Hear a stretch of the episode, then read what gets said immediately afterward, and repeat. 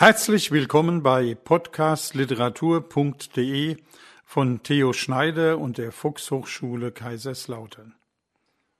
Am Mikrofon ist Volker Galle. In dieser Folge, es ist die Nummer 35, erinnern wir an eine Basis unserer modernen Demokratie, die Revolution von 1848, deren 175. Jubiläum wir in diesem Jahr begehen. Ich habe Ihnen hier ein historisch, musikalisch, literarisches Programm vorbereitet, das Geschichte und Geschichten, Lieder und Texte aus dieser Zeit präsentiert.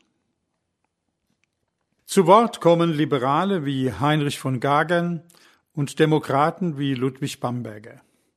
Der eine warb für eine konstitutionelle Monarchie, der andere für eine Republik. Beide konnten sich nicht gegen die Militärgewalt der Fürsten, insbesondere des preußischen und bayerischen Königs, durchsetzen. Vom Hambacher Winzerlied über ein Lied gegen den kartätschen Prinzen Wilhelm von Preußen, den späteren Kaiser Wilhelm I., bis zum badischen Wiegenlied reichen die musikalischen Kommentare der Ereignisse. Literarisch melden sich Katinka Zitz, Ludwig Kalisch, Ferdinand Freilichgrad, Hoffmann von Fallersleben und Heinrich Heine zu Wort. In Europa waren die aufklärerischen Ideen von Freiheit und Gleichheit in der Französischen Revolution von 1789 politische Realität geworden. In der französischen Zeit von 1798 bis 1814 erlebten die linksrheinischen Gebiete eine einschneidende gesellschaftliche Veränderung durch Napoleons Code Zivil, das Ende von Zehnten, Frondiensten und Leibeigenschaft auf dem Land und die Umverteilung kirchlicher und adliger Güter an bürgerliche Gutsbesitzer. Als nach dem Wiener Kongress mit Bayern in der Pfalz, dem Großherzogtum Hessen-Darmstadt in Rheinhessen und Preußen im Rheinland neue fürstliche Regierungen installiert wurden, garantierten diese zunächst den Erhalt dieser rheinischen Institutionen. In den Jahrzehnten danach versuchten sie aber immer wieder, diese Sonderrechte, die es in ihren Herrschaftszentren um München, Darmstadt und Berlin nicht gab, wieder zurückzunehmen. Dagegen wehrten sich die Menschen links des Rheins und erhielten dafür erneut Impulse aus Paris. In der Julirevolution 1830 und der Februarrevolution 1848. Die Geschichte der Märzrevolution von 1848 und der Verteidigung der Reichsverfassung von 1849 beginnt also bereits im Vormärz. Rheinhessen ist keine von dem Großherzogtum Hessen eroberte Provinz, der man gegen ihren Willen, ohne die öffentliche Meinung zu fragen, mit Gerechtigkeit das Gesetz des ehemaligen Mutterlandes auferlegen könnte. Das sagte der Landtagsabgeordnete Heinrich von Gagern 1836 im hessischen Parlament. In Rheinhessen herrschte große Entrüstung darüber, dass die Provinzialregierung in Mainz aufgelöst und die neu geschaffenen Kreise Mainz, Bingen, Alzey und Worms mit beamteten Kreisräten besetzt wurden, die von der großherzoglichen Regierung ernannt worden waren. Bereits vier Jahre zuvor war dieses System im rechtsrheinischen Hessen eingeführt worden. Gegenüber den unbotmäßigen Rheinhessen sollte über diese Verwaltungsangleichung mehr Einfluss von oben ausgeübt werden.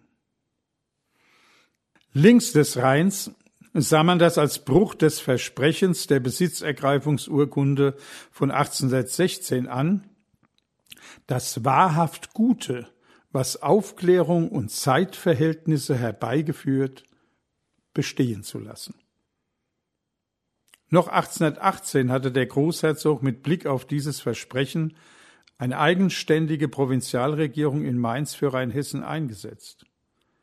Damit einhergegangen war die Übernahme der französischen Gerichtsbarkeit und der Gewerbefreiheit. Kurz danach war als Nachfolger des französischen Departementsrats ein indirekt gewählter Provinzialrat installiert worden, der über das Steueraufkommen zu entscheiden hatte. Ludwig II. war 1830 auf seinen Vater als Großherzog gefolgt und betrieb eine reaktionäre Politik. So hatte er beispielsweise 1834 den Landtag aufgelöst, weil die liberale Opposition sich nicht auf Fragen der Finanzen beschränkt, sondern mehr Mitwirkung eingefordert hatte. In seiner Begründung bezeichnete er das als Feindseligkeit gegenüber seiner Regierung und ermahnte die Wähler, ein regierungsfreundliches Parlament zu wählen. Nach der Häufung all dieser Vorkommnisse zog sich Heinrich von Gagern enttäuscht auf sein Gut in Monsheim zurück.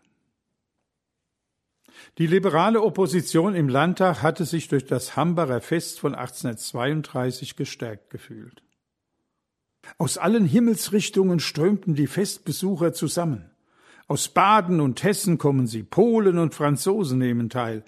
Man bemerkte insbesondere Bürger aus Straßburg, Colmar, Paris, Metz, Weißenburg, Manchester, Konstanz, Heidelberg, Karlsruhe, Freiburg, Mannheim, Marburg, Tübingen, Würzburg, Jena, Göttingen, Stralsund, Coburg, München, Frankfurt, Nürnberg, heißt es zeitgenössisch.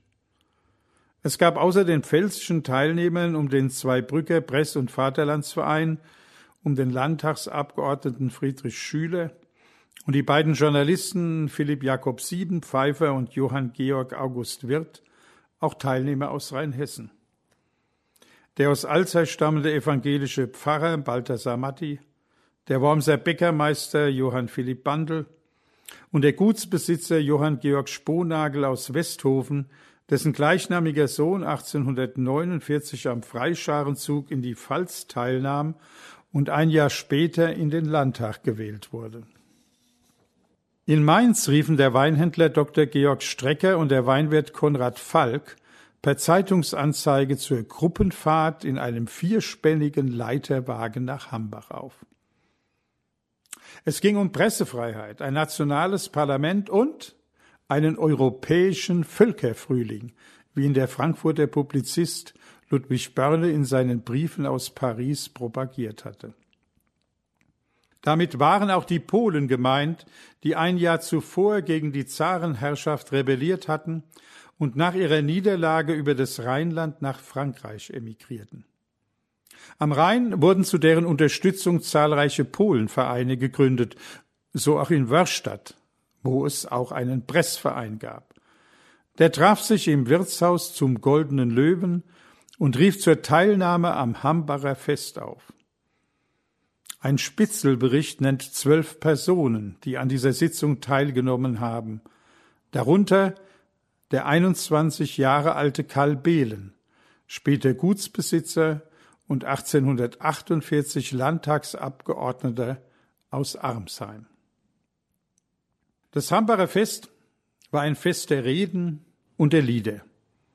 Mit Blick auf die frühe polnische Verfassung vom 3. Mai 1791, auch ein Frühlingsdatum, sang man das Lied Der Polen Mai in deutscher Übersetzung. Die Melodie im Dreivierteltakt. Kein Wunder, dass sie später dem Walzerromantiker Chopin zugeschrieben wurde.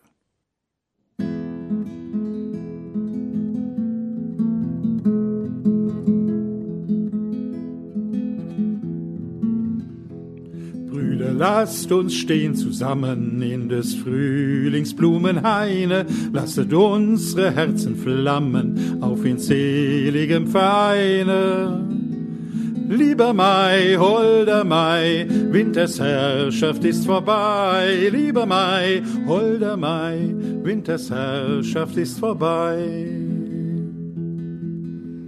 Einst in solchen Maientagen ward ein Kleinod uns geschenket, muss das Herz doch höher schlagen, wenn es jener Zeit gedenket. Gott verleih, Gott verleih, dass uns blühe solch ein Mai. Gott verleih, Gott verleih, dass uns blühe solch ein Mai. Ach, es haben Feindesmächte längst das Kleinod uns geraubt, von dem teuersten der Rechte uns zu sprechen kaum erlaubt. Drüber Mai, drüber Mai, wenn ein Volk nicht froh und frei, drüber Mai, drüber Mai, wenn ein Volk nicht froh und frei. Doch nun wehen unsere Fahnen in den weiten freien Lüften und der Ruhm der teuren Ahnen strahl und Sieg aus heiligen Krüften. Eil herbei, eil herbei, du ersehnter Freiheitsmai, eil herbei, eil herbei, du ersehnter Freiheitsmai. Seht, er ist herbeigekommen in der Freiheit Sonnenglanze. Alter Mut ist neu erklommen und der Lorbeer grün zum Kranze. Tyrannei ist vorbei, sei willkommen, stolzer Mai. Tyrannei ist vorbei, sei willkommen, stolzer Mai.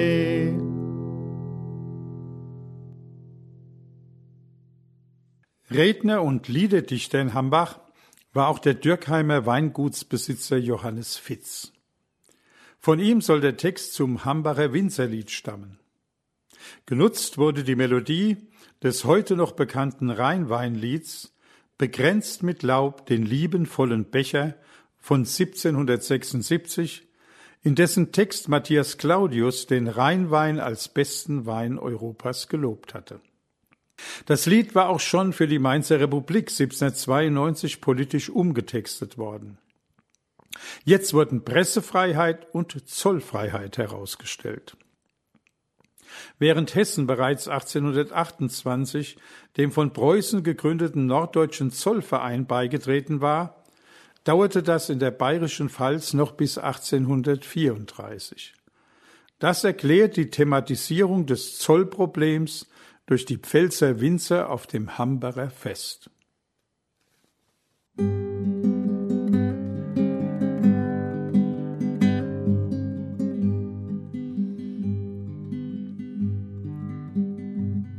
Die Winzer ziehen mit schwarzer Trauerfahne zum deutschen Feste heut, zum deutschen Feste heut zu reißen die Regierung aus dem Wahne.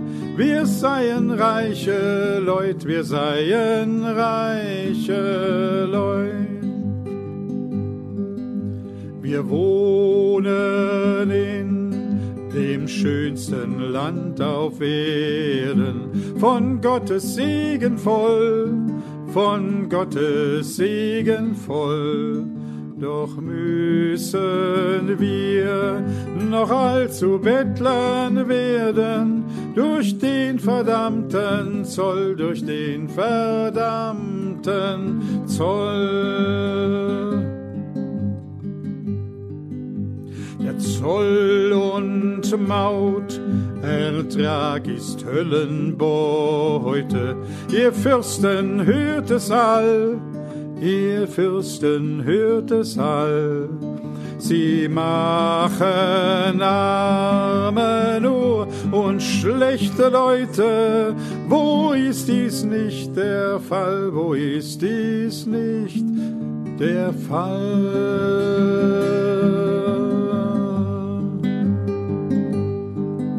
Die freie Presse, Brüder, sie soll leben. Sie macht vom Zoll uns frei, sie macht vom Zoll uns frei.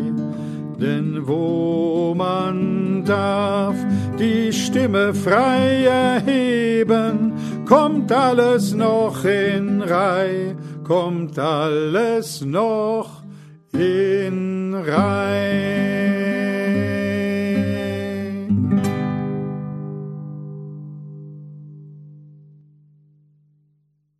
Ende 1831 war der Landwirtschaftliche Verein für Rheinhessen gegründet worden.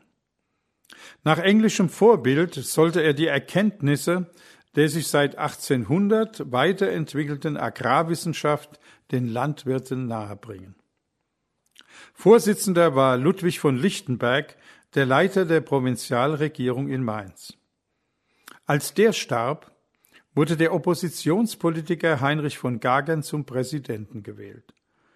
Unter seiner Ägide wandelte sich der Verein zunehmend in eine politische Partei des Liberalismus. Im Kreis Alzey hatte er beispielsweise 101 Mitglieder, darunter fünf Gutsbesitzer wie den späteren Alzeyer Bürgermeister Heinrich Gottlob Pantokratis Seubert. Auf einer Kundgebung des Vereins im Oktober 1846 wurden die 1816 zugesicherte Beibehaltung der rheinischen Institutionen gefordert. Die Mentalität der Rheinhessen im Vormärz beschrieb der Niedersaulheimer Gutsbesitzer, Bürgermeister und Landtagsabgeordnete Johannes Neb. Der an Kants Aufklärungsschriften geschulte Philosoph war 1797 an die Mainzer Zentralschule berufen worden. Als die von einer universitätsähnlichen Einrichtung in ein Gymnasium umgewandelt wurde, verlor er seine Stelle und erwarb 1803 ein Gut in Niedersaulheim. Fortan betätigte er sich nicht nur als Publizist und Politiker, sondern bewirtschaftete auch sein Gut und reflektierte häufig über die Zustände in der Landwirtschaft Rheinhessens. 1843 veröffentlichte er in der Allgemeinen Zeitung für die deutschen Land- und Hauswirte den Beitrag Grundzüge zur Charakteristik des Bauern in Rheinhessen. Darin heißt es so gering auch der Grundbesitz eines Rheinhessen sein mag. Es ist sein volles Eigentum. Ohne seine Bewilligung kann es niemand betreten. Neb führt das auf die Veränderungen der französischen Zeit zurück. Außerdem werde ihm durch seine Geburt keineswegs der gesellschaftliche Aufstieg zum Beispiel in ein Ministeramt verwehrt. In Rheinhessen herrsche die feste Überzeugung von der Gleichheit der Rechte und Pflichten. Hier sei nämlich das französische Gesetzbuch eingeführt und die Feudalrechte seien abgeschafft. Letzteres ist fast wortwörtlich die Formulierung aus der Besitzergreifungsurkunde des Großherzogs von 1816. Neb beobachtete auch daraus folgende Sprachänderungen.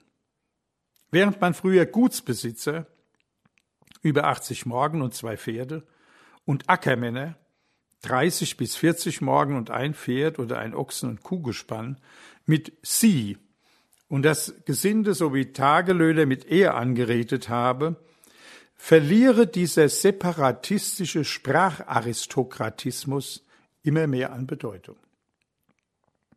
Dagegen erweitert mehr und mehr das vertrauliche Du seinen freundlichen Verbindungskreis.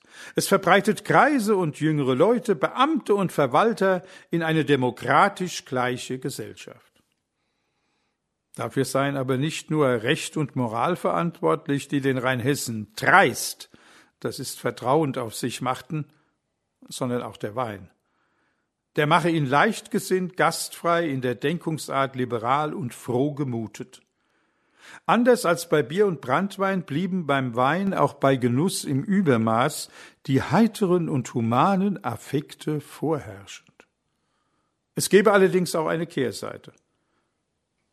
Leider artet der einmal angewohnte und genährte Leichtsinn oft in Lüderlichkeit und Leichtfertigkeit bis zur völligen Gutsverschwendung aus. Das war genau das Gegenteil der reaktionären Politik des Fürstenbundes im Vormärz.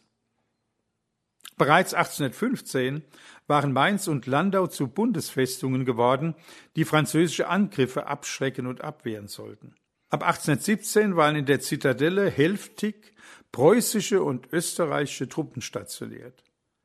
1819 wurde in der großen Bleiche zudem die Zentraluntersuchungskommission des Deutschen Fürstenbundes zur sogenannten Demagogenverfolgung eingerichtet. Mit dieser Zensurbehörde sollte die Verbreitung demokratischer Ideen unterbunden werden. Demokratie wurde als Demagogie diffamiert. Trotz der Pressvereinsbewegung von Hambach blieb es in Mainz bei dieser Kujonierung durch Militär und Zensur. Die Mainzer nutzten zur Opposition die volkstümlichen Traditionen der Fastnacht mit Parodie und Inszenierungen einer verkehrten Welt und machten damit unter der Narrenkappe Politik. 1837 fand ein erster Umzug, Vorläufer der Rosenmontagszüge, statt, unter anderem mit der Mainzer Ranzengarde, die mit ihren ausgestopften Bäuchen die Militärs parodierten. Ein Jahr später wurde der Mainzer Karnevalverein gegründet, der im Frankfurter Hof Saalfastnacht mit Büttenreden ausrichtete. Ab 1843 war Ludwig Kalisch Redakteur der Zeitschrift Nahalla. In seinem Prolog zur Eröffnung der Fastnachtskampagne desselben Jahres wurde sehr deutlich, dass er den Narren als Demokraten verstand. Hier ein Auszug, aber zuvor ein paar Worterklärungen. Philister waren in der Bibel die Gegner der Juden unter David mit dem Riesen Goliath an ihrer Spitze. Hier bei Kalisch sind der Adel und reiche Bürger gemeint. Obskuranten waren die Gegner der Aufklärung im 18. Jahrhundert, vor allem die Jesuiten. Dunkelmänner bezieht sich auf die Dunkelmännerbriefe, das waren Satiren der Humanisten im 16. Jahrhundert für den Hebraisten Johannes Reuchlin und gegen die Kölner Dominikaner um den Konvertiten Johannes Pfefferkorn, die die Verbrennung des Talmud gefordert hatten. Mucker wiederum sind Frömmler, Heuchler und Bigotte. Der Begriff knüpft an eine pietistische Gruppe in Ostpreußen an, der man außerehelichen Geschlechtsverkehr vorwarf.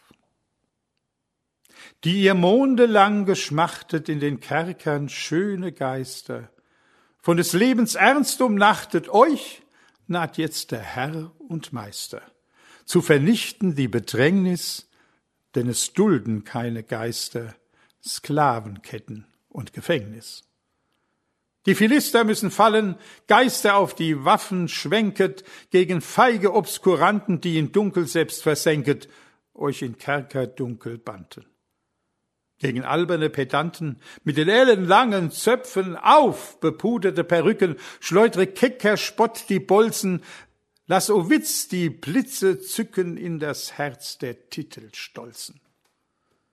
Kein Pardon den Achselzuckern, diesen lichtscheuen Kamelen, kein Pardon den süßen Muckern, kein Pardon den Mammonseelen. Lasset Siegeshymnen schallen, edle Narren frohgesinnt, die Philister sind gefallen und der Narrheit Reich beginnt. Kalisch textete 1845 spöttisch zur Zensur unter der Überschrift es hilft doch nicht. Kommt der Gärtner mit der Schere, um das Wachstum zu vereiteln? Nein, damit der Trieb sich mehre, muss er Busch und Baum beschneiden. Nun, so wie in der Natur Brauch mit Gezweig, Geäst und Ranken, ei, so macht es die Zensur auch mit Ideen und Gedanken. Drum lasst mir die dummen Faxen mit Zensur und mit Zensoren denn nur stärker werden wachsen die Gedanken, die geschoren. Wenn man sich das Metrum dieses kleinen satirischen Gedichts anschaut, merkt man sehr schnell, dass das eigentlich das Metrum und der Stil der Mainzer Büttenrede ist. Ich werde das jetzt verdeutlichen, indem ich das Ganze in Mundart noch einmal wiederhole. Kommt der Gärtner mit der Schere, um das Wachstum zu vereiteln? Nein, damit der Trieb sich mehre, muss er Busch und Baum beschneiden. Nun, so wie in der Natur braucht mit Gezweig, Geäst und Ranken, so macht es die Zensur auch mit Ideen und Gedanken. Drum, lass mir die dummen Faxen mit Zensuren, mit Sensoren, denn nur stärker werden wachsen die Gedanken, die geschoren. Ein ebenfalls gegen die Zensur gerichtetes Lied parodiert das Goethe-Gedicht Sah ein Knapp ein Röslein stehen. Die bekannte Melodie stammt von Heinrich Werner. Verfasser der Parodie war der Hamburger Journalist Leberecht Treves im Jahr 1843.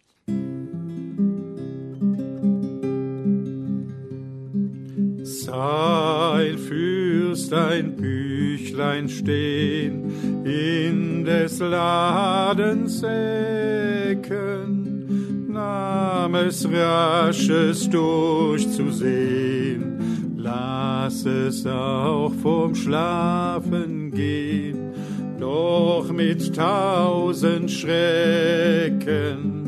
Büchlein, Büchlein, Büchlein keck, aus des Ladens Ecken.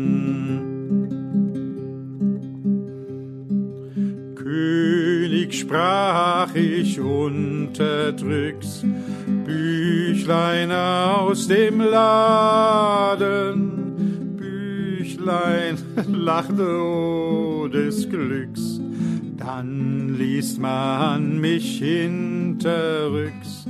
Und das bringt nie Schaden. Büchlein, Büchlein, Büchlein keck, Büchlein aus dem Laden. Und der gute Fürst verbot's, Büchlein aus dem Lande, Büchlein aber litt nicht Not, ging recht ab wie warmes Brot, ging von Hand zu Hande. Büchlein, Büchlein, Büchlein keck, Büchlein bleibt im Lande, Büchlein bleibt im Lande.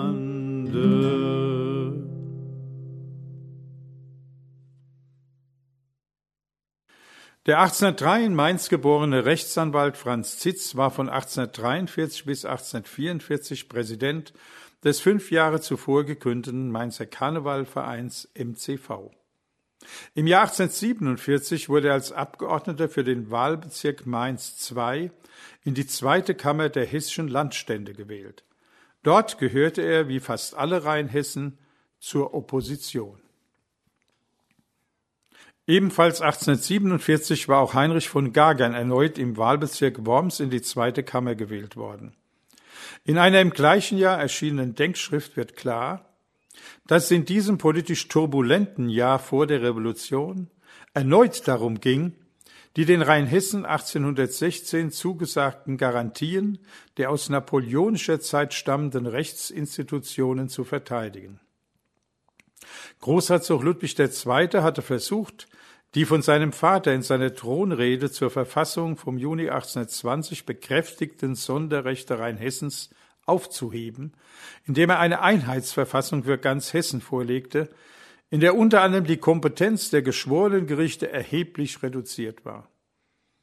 Anders als in einer von Monarchen beeinflussten Rechtsprechung sprachen hier Bürger über Bürgerrecht. Die Landesregierung berief sich auf Artikel 103 der Verfassung, die ein einheitliches Recht in Hessen als Ziel formulierte. Von Gagern macht in seiner Denkschrift demgegenüber deutlich, dass dieser Artikel 1820 nur im Bewusstsein der Thronrede des Großherzogs gebilligt worden war. Daher könne eine Rechtsform nicht von oben verordnet, sondern müsse mit Zustimmung der rheinhessischen Abgeordneten gemeinsam beschlossen werden. Dafür gäbe es zwei Möglichkeiten. Entweder könnten die rechtsrheinischen Provinzen Starkenburg und Oberhessen das rheinhessische Recht übernehmen, oder aber das neue einheitliche Recht werde in gemeinsamer Überzeugung beschlossen. Andernfalls müsse man weiter verhandeln. Dieses Thema bestimmte die Landtagsdebatten im Jahr 1847. Von Gagern schrieb in seinem Vorwort zur Denkschrift man kämpfe in Rheinhessen seit nunmehr 30 Jahren für den Erhalt der 1816 gegebenen Garantien. Bereits das neue Polizeistrafgesetz habe den Polizeistaat jenseits der kühnsten Fantasien emporgeschraubt. Jetzt gehe es endgültig um die Beseitigung von Freiheit und selbstständiger Willensbestimmung und die Durchsetzung von Bevormundung als Staatsräson. Da schwingt deutlich Kants Postulat von 1784 mit, Aufklärung sei der Ausgang des Menschen aus seiner selbstverschuldeten Unmündigkeit. Ein mündiger Mensch ist demnach auch ein mündiger Bürger. So jedenfalls haben es nicht nur die Rheinhessen, sondern alle sich im Sinne Rousseaus als Citoyen verstehenden Bürger in Europa verstanden. In Rousseaus Buch vom Gesellschaftsvertrag heißt es, der Citoyen ist ein höchst politisches Wesen, das nicht sein individuelles Interesse, sondern das gemeinsame Interesse ausdrückt. Dieses gemeinsame Interesse beschränkt sich nicht auf die Summe der einzelnen Willensäußerungen, sondern geht über sie hinaus. Der Citoyen wirkt mit bei der Abstimmung und Umsetzung der Verfassung und kann sich auch auf sie in seinen Handlungen beziehen. In Frankreich führte dieser Anspruch mehrmals zu Revolutionen. 1789, 1830 und 1848. Immer gingen davon Impulse in die nahe Rheinregion aus. So war der Auslöser für die Märzrevolution in Deutschland die Ausrufung der Republik in Paris am 24. Februar 1848. Bereits zwei Tage später dichtete Ferdinand Freilichgrad. Die Republik, die Republik, Zwei Lager nur auf Erden, die Freien mit dem kühnen Blick, die Sklaven um den Hals, den Strick, sei's, mag's entschieden werden. Die Republik, die Republik, wer redet vom Entzweien? Was Völkerhass? Die Republik, als Freie jochlos das Genick, so treten wir zu Freien. Die Republik, die Republik, kein Kriegen mehr und Spalten, nur fester Bund zu Lieb und Glück, nur Bruderschaft, die Republik, und menschlich schön entfalten. Landtagsabgeordnete in Rheinhessen formulierten sogenannte Märzforderungen, ließen sie drucken und in Bürgerversammlungen abstimmen, um sie der Regierung in Darmstadt zu übergeben. Es ging im Kern um Volksbewaffnung mit freier Wahl der Offiziere, Pressefreiheit, Geschworenengerichte, ein deutsches Nationalparlament und eine Verfassung mit Menschen- und Bürgerrechten wie Gewissens- und Religionsfreiheit und Versammlungsfreiheit. In Mainz begann man damit am 28. Februar, Worms und Bingen folgten am 1., Alzey am 2. März. Drei Tage später wurde von Gagern vom Großherzog, der seinen Sohn zum Mitregenten ernannt hatte, Vorsitzender des Ministerrats und zeichnete eine Proklamation der Märzforderungen ab. Am 4. März richtete eine pfälzische Volksversammlung in Neustadt einen ähnlichen Forderungskatalog an den bayerischen König. Das war einen Tag zuvor auch in München geschehen. Zwei Wochen später dankte der bayerische König Ludwig I. ab und sein Nachfolger Maximilian II. begann mit der Umsetzung der Reformen. Ludwig Kalisch schreibt rückblickend in seinem Buch Schrapnells, Franz Zitz eilte sogleich nach Mainz, berief eine Bürgerversammlung und forderte zur Unterzeichnung einer von ihm selbst verfassten Adresse an die hessische Kammer auf. Viele der anwesenden friedliebenden Bürger, die jetzt so von Freiheit reden, entsetzten sich vor der energischen Form dieser Adresse und schlichen sich scheu und schüchtern aus dem Saale. Als aber alle diese Forderungen durch den Feuereifer und die fast riesenhafte Tätigkeit des unermüdlichen Sitz bewilligt wurden, da krochen sämtliche Beamten und Philisterseelen in Mainz vor dem mutigsten ihrer Mitbürger und man überbot sich an Eifer, ihn zu feiern. Die Stadt wurde ihm zu Ehren illuminiert. Lorbeerkränze folgten zu Dutzenden in sein Haus. Die Bourgeoisie eröffnete eine Subskriptionsliste zum Behufe einer Zitz-Stiftung und brachte in einigen Tagen die Summe von 30.000 Gulden zusammen. Zitz war der Abgott der Mainzer.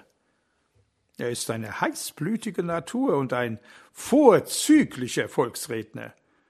Er wird nie zurückschrecken vor Gefahren, die durch männlichen Mut, ja sogar durch eine gewisse Tollkühnheit bekämpft werden müssen. Aber er wird nie in einem Kampfe siegen, der Geduld und Ausdauer erfordert. Denn ihm fehlt jene Fähigkeit, jene Elastizität des Charakters, die dem Politiker im eigentlichen Sinne des Wortes nicht fehlen darf. Kali spricht Zitz jugendliches Feuer an. Im Frühjahr 1848 war Zitz allerdings schon 44 Jahre alt. Noch jugendlich dagegen war sein Freund Ludwig Bamberger mit 24 Jahren. Als Redakteur der Mainzer Zeitung beschrieb er in der Ausgabe vom 16. März 1848 die revolutionäre Atmosphäre. Wir haben die Freiheit der Presse. Das ist im skrupulösen Sinne des Wortes die Möglichkeit, durch den Druck jede Meinung auszusprechen, deren Veröffentlichung kein besonderes Gesetz verbietet. Aber wir haben noch mehr als das. Wir haben die Freiheit des Moments. Zuckend liegt die alte Welt im Sterben. Ein neues Geschlecht stürmt über ihre Leiche und aus dem Schoß der ringsum bebenden Erde schlägt hoch zum Himmel auf der entfesselte Geist der Menschheit. Halb wach, von ihrer Träumelage aufgesprungen, stehen in dem wilden Schöpfungschaos verlegen zitternd die zwerghaften Gewalten, welche schlafen die scheintote Welt hüteten. Jugend, deine Zeit ist da. Das ist nicht bloß der Augenblick, die Freiheit nach dem Geiste zu gebrauchen, es ist der Augenblick, die Gesetze der Freiheit zu machen. Das Frühlingsmotiv machte die Runde. In einem Lied der Märzrevolution heißt es, der Völkergeist sei als ein Geist der Freiheit erwacht. Denn ein Frühling ist im Lande, wie die Welt noch keinen sah, dann zerspringen alle Bande und die Freiheit, sie ist da. Katinka Zitz, mit Franz Zitz verheiratet, aber seit Jahren von ihm getrennt lebend, schrieb unter der Überschrift Es gärt ein Frühlingsgedicht. Der Frühling naht, es grünt der Hoffnung Reis, die Wolken fliehen, die das Licht umnachten, wer seine Ketten nicht zu brechen weiß, der ist es wert, in Ketten stets zu schmachten. Es ist jetzt Zeit, mit Nachdruck zu begehren. Es gärt der Most, er wird zum Wein sich klären. Auf der Zitadelle lagen immer noch preußische und österreichische Soldaten des Fürstenbundes. In Berlin hatte Kronprinz Wilhelm, der spätere Kaiser Wilhelm I., in der zweiten Märzwoche empfohlen, militärisch hart gegen die Rebellion vorzugehen. König Friedrich Wilhelm IV. jedoch brach den Militäreinsatz ab. Wilhelm floh nach England. Als er im Mai zurückkehrte, kam das Gerücht auf, er habe am 18. März den Gebrauch von Kartätschen, einer schrotartig streuenden Artilleriemunition, befohlen. Er hatte zu diesem Zeitpunkt allerdings keine Befehlsgewalt in Berlin gehabt. Dennoch blieb das Bild des Kartätschenprinzen an ihm haften, auch nach 1849. Auf mehreren Flugblättern im Linksrheinischen ist ein Text überliefert, der ihn aufs Korn nimmt. Die erste Zeile und das Metrum variieren Niklas Beckers antifranzösisches Lied Sie sollen ihn nicht haben, den freien deutschen Rhein aus der Rheinkrise von 1840. Damals hatte Frankreich wieder einmal versucht, den Rhein als nationale Ostgrenze zu gewinnen. Davon waren zwar die Menschen links des Rheins auch nicht begeistert, aber sie hielten andererseits an den Ideen und Impulsen der französischen Revolution fest. Am besten kommt das zum Ausdruck in einer anonymen Äußerung aus der Pfalz kurz nach dem Wiener Kongress. Das Land möchte wohl französisch sein, wenn es nur ohne Franzosen sein könnte.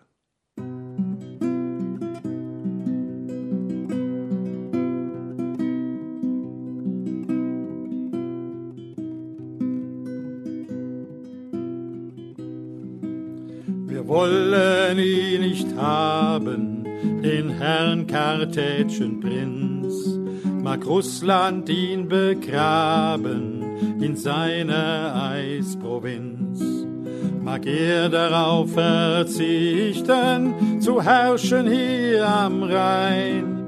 Wir wollen ihn mitnichten, den Bruder mörden ein.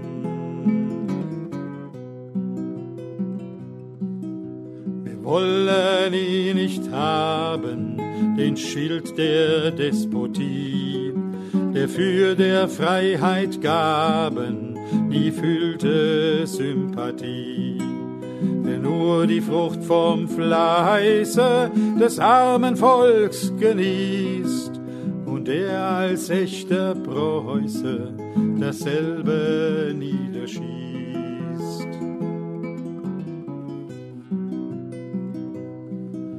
Wir wollen ihn nicht haben, den großen Paradeheld, der unsere wackre Knaben als seine Puppen hält, der nur das Volk zu knechten zum Brudermordes zwingt und der statt deutsche Rechte nur Russlands Knute bringt.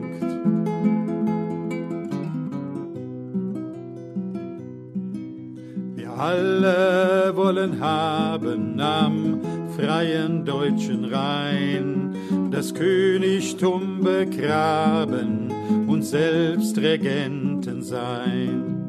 Und dann erblüht für jeden der Freiheit wahres Glück, drum fort mit Majestäten,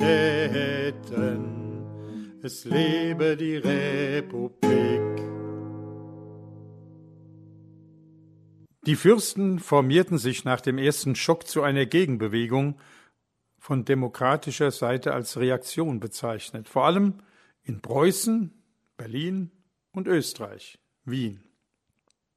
Enttäuscht waren viele Demokraten vom im Mai gewählten Parlament in der Frankfurter Paulskirche, seinen zeitraubenden Debatten und seiner liberalen Mehrheit, die eine Verständigung mit den Fürsten in einer konstitutionellen Monarchie anstrebte.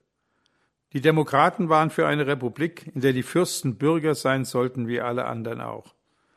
Georg Herweg dichtete im Juli 1848 Zu Frankfurt an dem Main sucht man der Weisenstein.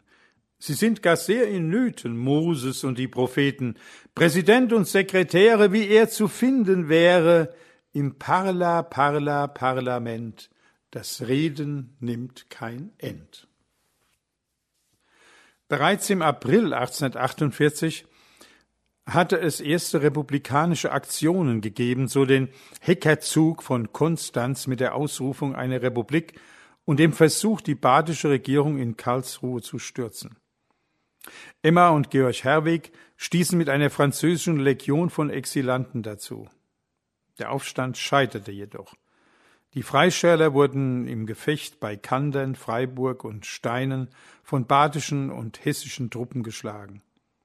Friedrich Hecker floh in die Schweiz und von dort nach Nordamerika. Er kehrte nicht mehr zurück. Vielleicht hat ihn gerade das später zum vielbesungenen Revolutionshelden gemacht. Hoffmann von Fallersleben dichtete am 30. April 1848 in Erinnerung an die Demagogenverfolgung der Karlsbader Beschlüsse von 1819 ein Spottgedicht auf die immer stärker werdende Reaktion der Fürsten. Schleppt den Frühling in den Kerker, denn er ist ein Demagog, weil er der gewohnten Herrschaft seines Vaters uns entzog, uns um unsere langen Nächte und den schönen Schlaf betrog. Schleppt den Frühling in den Kerker, denn er ist ein Demagog. Schleppt den Frühling in den Kerker, der die Welt in Aufruhr bringt. Bäche rauschen, Bäume flüstern, jeder Vogel zirpt und singt und auch in die Menschenherzen wunderbare Regung dringt. Schleppt den Frühling in den Kerker, der die Welt in Aufruhr bringt. Schleppt den Frühling in den Kerker, setzt den Winter auf den Thron. Legitim ist nur der Winter und ein Demagog sein Sohn. Dieser aber will nichts weiter, nichts als Revolution. Schleppt den Frühling in den Kerker, setzt den Winter auf den Thron. Im Zuge der Märzrevolution gab es durch den Streik der Wormser Kutscher aber auch sozialen Protest, der den Postverkehr der Turn- und Taxischen Post zwischen Worms und Alzey von März bis Juni 1848 fast lahmlegte. In Mainz wurde am 5. April 1848 ein Arbeiterbildungsverein gegründet. In Paragraph 1 der Satzung heißt es, der Zweck des Vereins ist die möglichste Verbesserung des materiellen, geistigen und sittlichen Zustandes der arbeitenden Klasse herbeizuführen und auf diese Weise den Erzeugern der menschlichen Produkte ihre gebührende Stellung in der menschlichen Gesellschaft zu verschaffen. Vorstandssprecher war der 25 Jahre alte Buchdrucker Karl Wallau. 30 Jahre später sollte er Oberbürgermeister von Mainz werden. Bereits 1847 war er in Brüssel Mitglied des von Karl Marx initiierten Deutschen Arbeitervereins geworden, möglicherweise zuvor auch in London Mitglied des Bundes der Kommunisten. Marx ging im April 48 von Brüssel nach Köln, gründete die Neue Rheinische Zeitung und verfasste mit Friedrich Engels das Kommunistische Manifest. Wallau schloss sich dem Mainzer Demokratenverein ebenso an wie Friedrich Jakob Schütz, Freund von Georg Büchner und Teilnehmer des Frankfurter Wachensturms von 1833 und andere Vormärz-Exilianten aus Mainz. Viele Mitglieder dieses Netzwerks waren auch aktiv bei den Turnern und in der Saalfastnacht. Im Demokratenverein fanden republikanisch gesinnte Handwerker, Arbeiter und Bürger zusammen – auch unter der gemeinsamen Idee genossenschaftlicher Initiativen. So vertrat Ludwig Bamberger zur Zeit der Revolution die Ideen des französischen Frühsozialisten Pierre-Joseph Proudhon und übersetzte dessen Schrift Die Volksbank ins Deutsche. Die Volksliedforschung der DDR hat ein Lied, das 1898 im Erzgebirge gesammelt wurde, mit der frühen Arbeiterbewegung in Verbindung gebracht das Motive enthält, die bereits um 1850 und früher bekannt gewesen sein sollen. Das Spottlied beschreibt den Lumpensammler als Akteur gesellschaftlicher Gleichheit und es hört sich sehr danach an, als ob es ein geübter Autor gedichtet hat.